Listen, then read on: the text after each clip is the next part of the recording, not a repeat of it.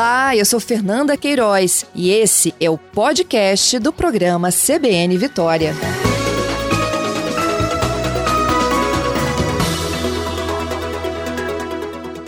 Bom dia. Bom dia, Fernanda. É exatamente isso. O Mindful Eat, né, que está muito agora em alta, é o comer consciente. Então, hoje em dia, como você falou, né, as pessoas elas não param para comer elas não param para prestar atenção nisso. Então, consequentemente, você acaba comendo mais do que você deveria. Então, o Mindful Eat, né, ele é, são cinco passos, né? O primeiro passo dele é você identificar se você está com fome, né, física ou emocional. Porque uhum. muitas vezes as pessoas não sabem diferenciar os dois, né? E aí acabam é, comendo qualquer coisa que tiver pela frente. A fome física, né, ela é muito fácil de identificar. É quando você sente é, um desconforto no estômago, né, ou uma dorzinha de cabeça, é quando você não tem uma vontade específica de um alimento, e sim, né, você poderia comer qualquer coisa. Já a fome emocional é uma vontade específica, de um alimento específico. Então, talvez você esteja com uma vontade de comer um docinho, né? Ou para o pessoal que gosta de um salgado, uma pizza, um hambúrguer. Então, uma vontade específica. Isso se chama fome emocional. Não que isso seja um problema, porque muitas vezes a gente acaba, né? Tendo um alimento como conforto, mas o problema é que as pessoas acabam extrapolando isso. Então, é, tendo essa alimentação mais consciente, você consegue aproveitar o momento e aproveitar é, cada pedaço do alimento, né? Saborear aquilo e aproveitar aquele momento. E o Andresa, segundo passo, né? Como oh, eu desculpa, falei, pode apreciar. continuar. E o segundo passo, né? Como eu falei, a gente tem que apreciar a comida, né? Então a gente vai utilizar os sentidos. Uma das técnicas do Mindful Eat, né, é você, exemplo, né, vou usar o exemplo do chocolate, é você tocar no alimento, sentir a textura, né, você cheirar o alimento, então você se conectar com o alimento antes de comer. E quando você colocar o chocolate na boca, não é para você mastigar, é para você passear com o chocolate na boca até ele derreter né? E assim você consegue se conectar com o alimento e aproveitar aquele momento. Já o terceiro passo, né, é comer sem pressa, como você mesmo falou, é comer sem outras coisas que tiram a nossa atenção, né, como as telas, o celular, a TV, que isso acaba atrapalhando muito e você não presta atenção no que você está comendo e acaba sendo automático, né? O quarto passo é você investigar a sua fome. Então, quando você já está na metade de um prato de comida, você pensar, né, se você realmente já está saciado, se ainda falta um pouco para você estar tá saciado. Então, a técnica que usa é o seguinte: quando você, né, sentir que você está saciado, se você tiver dúvida, né, se está ou não, você esperar, né, 15 minutinhos, guarda o prato de comida. Aí você vai fazer outras coisas. Se quando passar os 15 minutos você ainda está com vontade de comer, está com fome, né, você volta e come o que você deixou. Então, essa, essa regra dos 15 minutos, ela ajuda muito né, a você não comer mais do que deveria. O quinto passo né, é mastigar completamente. Todo mundo já ouviu que a gente deve mastigar entre 20 e 30 vezes. Só que isso acaba não se aplicando, né? A gente faz uma vez, faz a segunda vez e acaba não levando isso para frente. Então, né, a técnica que eu falo sempre é para você mastigar o alimento bastante até né, é, ele estar tá em pequenos pedaços. Então, quando você faz isso, você ajuda na digestão, né, ajuda o seu corpo a enviar o sinal da fome para o seu cérebro, porque a gente demora cerca de 20 minutos né, para o corpo enviar o sinal para o cérebro. Então, a gente precisa né, comer devagar, mastigar bem o alimento para facilitar né, o nosso corpo a trabalhar. E o quinto passo, né, como também já falei, saborear a comida. Então você tem que comer, né, cada garfada como se fosse a última. Como assim, como se fosse a última? Não tem quando a gente vai comer um alimento, né, e tá naquele último pedaço, e aquele último pedaço é sempre o mais gostoso, então você come ele devagar e aproveita.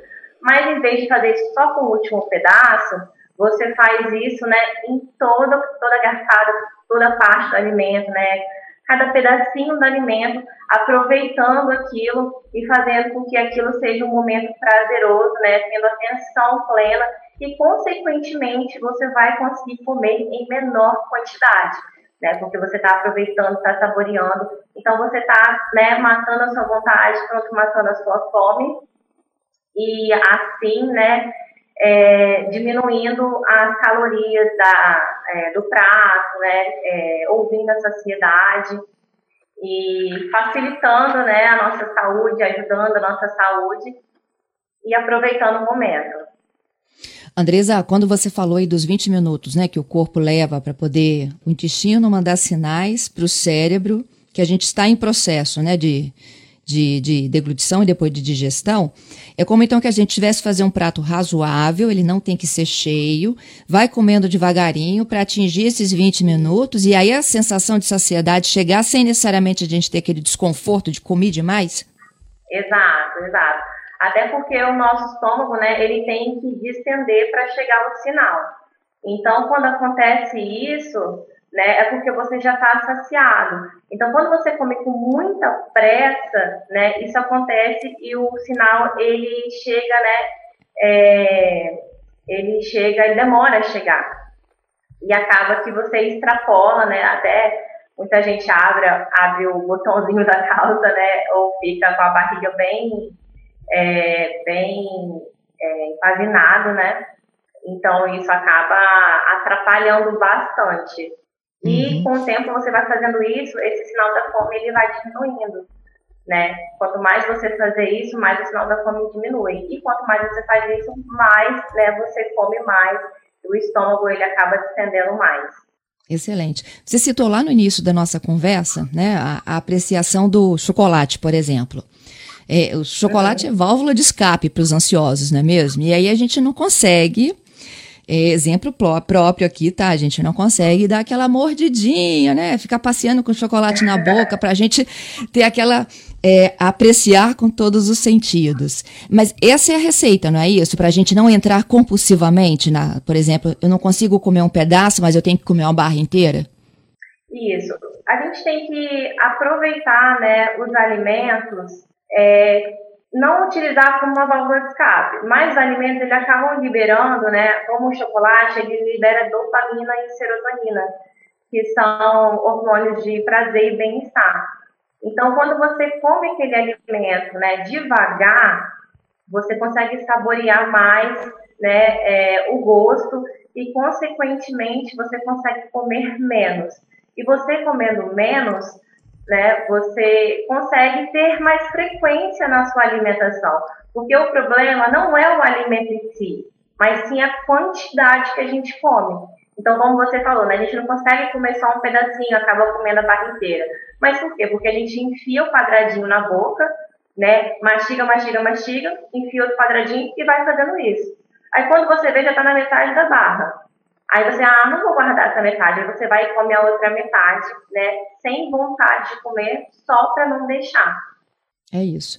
Já temos ouvintes até participando aqui conosco, que a Roberta diz o seguinte: lá na casa dela, o namorado, ele mastiga a bala e o chocolate, porque ele diz que não tem nem paciência de esperar derreter. É isso que você falou agora.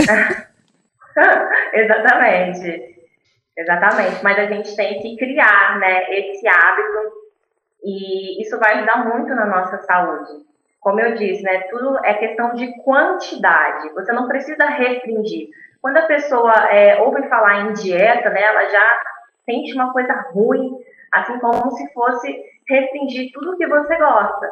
Só que quando a gente cria essa maturidade, né, assim utilizando essas etapas do Mindful Eat, é, a gente acaba se conectando com o alimento e comendo em menor quantidade. E acaba que isso, né, tem que é, ser feito várias vezes para se tornar um hábito. Porque geralmente as pessoas, elas viveram a vida inteira fazendo isso, então é um hábito ruim, né? Para você é, mudar um hábito ruim, você tem que colocar um hábito novo no lugar. Então isso tem que ser constante, e sendo constante, você consegue, né, é, ter esse novo comportamento. Entendido. É, como é que a gente explica isso para as crianças? Para as crianças, aí já é um pouco mais complicado, né, né? Porque a criança ela não entende que aquilo dali faz mal para a saúde dela. Mas cabe aos pais também é, não ofertar, é, não ter coisas é, que não fazem bem à saúde em casa, né? Que é sempre tudo começa pelos pais, pelo exemplo, né? Pelo que eles comem.